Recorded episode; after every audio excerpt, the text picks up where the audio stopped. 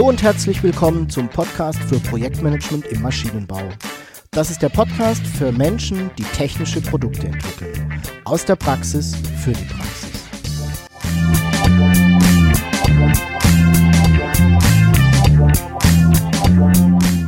Mein Name ist Jörg Walter.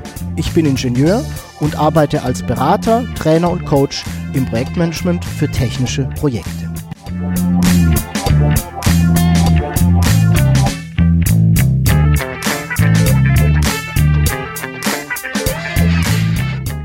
Hallo und herzlich willkommen zum Podcast für Projektmanagement im Maschinenbau. Ich freue mich sehr, dass du auch heute wieder dabei bist. Ich hoffe, du hattest eine erfolgreiche Zeit und bist mit deinen Projekten gut vorangekommen. Es gibt eine Phase in meinen Projektmanagement-Seminaren, in denen die Teilnehmer oft ganz still werden. Da wird dann viel nachgedacht, gegrübelt und der ein oder andere ist tatsächlich betroffen. Und das ist immer dann, wenn wir über Risiken sprechen und wie man im Projekt gut damit umgehen kann. Der Grund für die Betroffenheit ist eigentlich ganz einfach.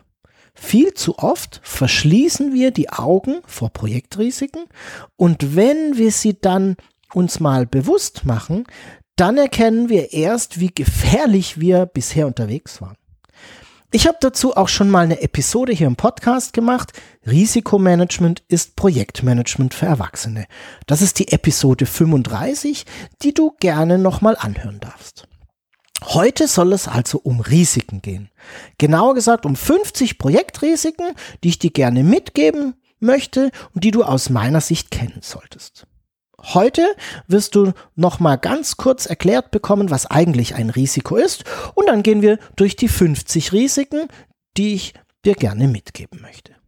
Beginnen wir doch noch mal ganz kurz den Begriff Risiko zu erklären oder zu klären, damit wir im Folgenden klar haben, worüber wir eigentlich sprechen. Also, ein Risiko ist ein Ereignis oder eine Situation, das ein Projekt betrifft und das eine negative Auswirkung auf das Projekt hat. Wichtig, ein Risiko ist ein Ereignis. Dieses Ereignis hat immer eine Ursache und eine Folge oder eben eine Auswirkung.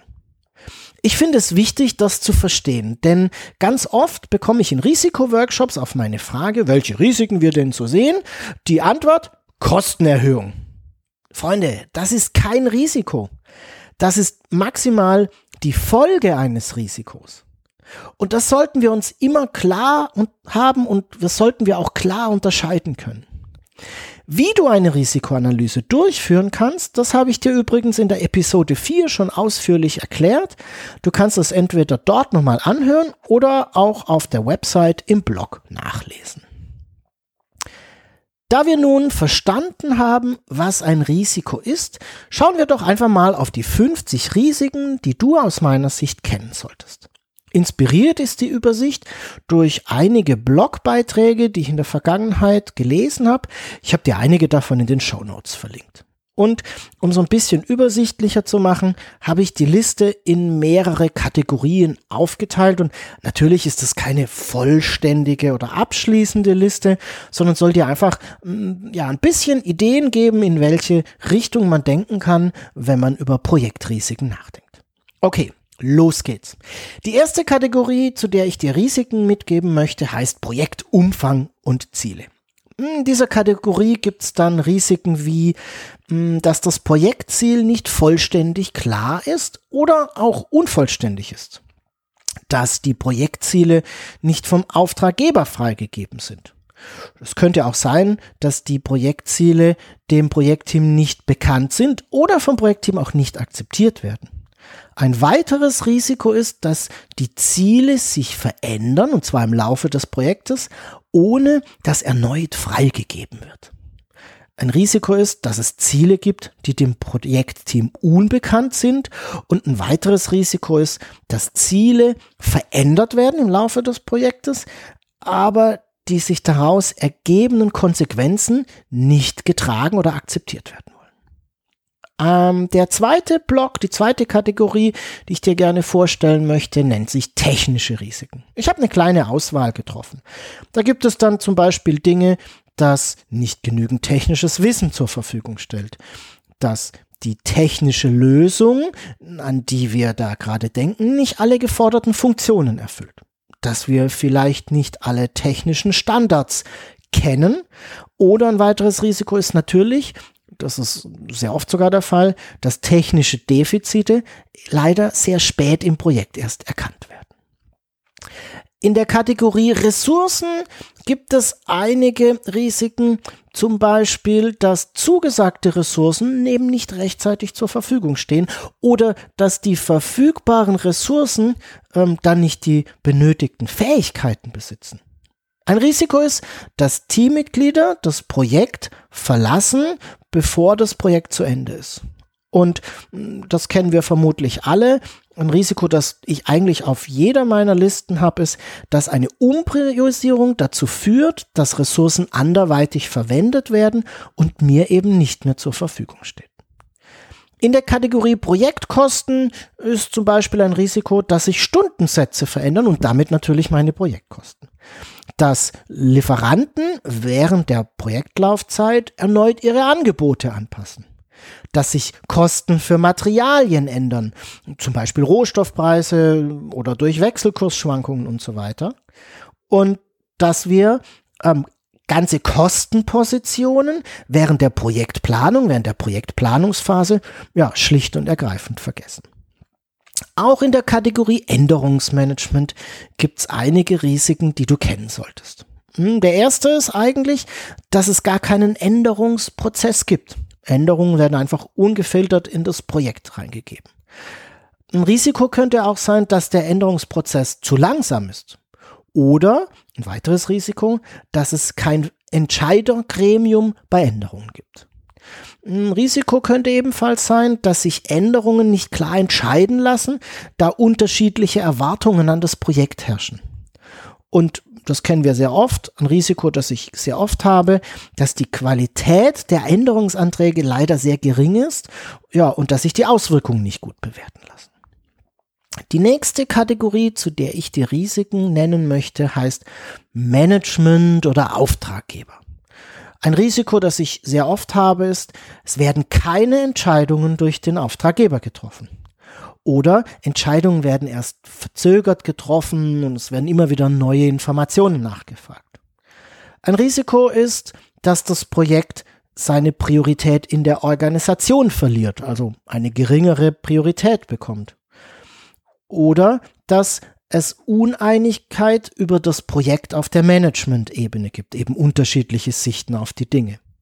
Und ein weiteres Risiko, ähm, das ich gelegentlich mal beobachten darf, ist, dass das Management das Interesse am Projekt verliert. In der Kategorie Stakeholder möchte ich dir drei Risiken mit auf den Weg geben. Das erste ist eher so das Offensichtliche dass die Stakeholder gegen das Projekt sind. Das zweite Risiko ist vielleicht, hm, ja, nicht ganz so offensichtlich und sagt, dass die Stakeholder eine unklare, undefinierte Erwartung an das Projekt haben. Und daran schließt sich das Risiko 3 ein. Die Stakeholder sind sich uneinig über das Projekt. Es gibt also unterschiedliche Meinungen.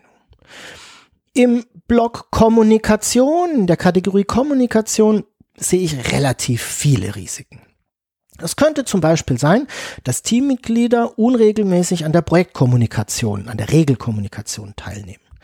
Dass es unterschiedliche Fachsprachen der Teammitglieder gibt, die es da irgendwie auszugleichen gilt. Ein weiteres Risiko könnte sein, dass wir unterschiedliche Sprachen oder auch Fachsprachen im Projekt und auf der Seite des Auftraggebers haben.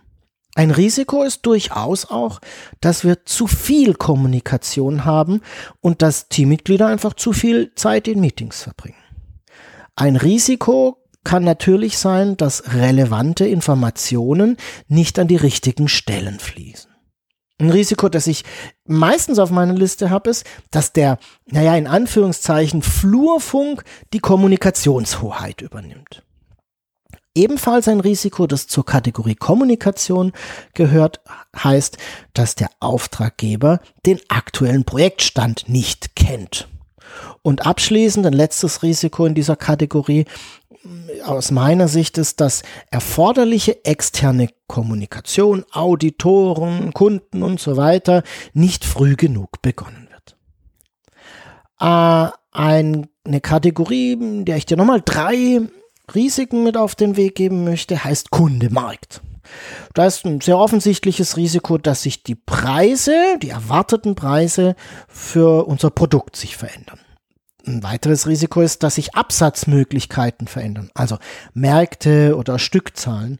Oder natürlich, dass Wettbewerber mit einem ähnlichen oder vielleicht sogar gleichen Produkt an den Markt kommen, vielleicht sogar vor uns. Auf der Lieferantenseite gibt es natürlich auch Risiken.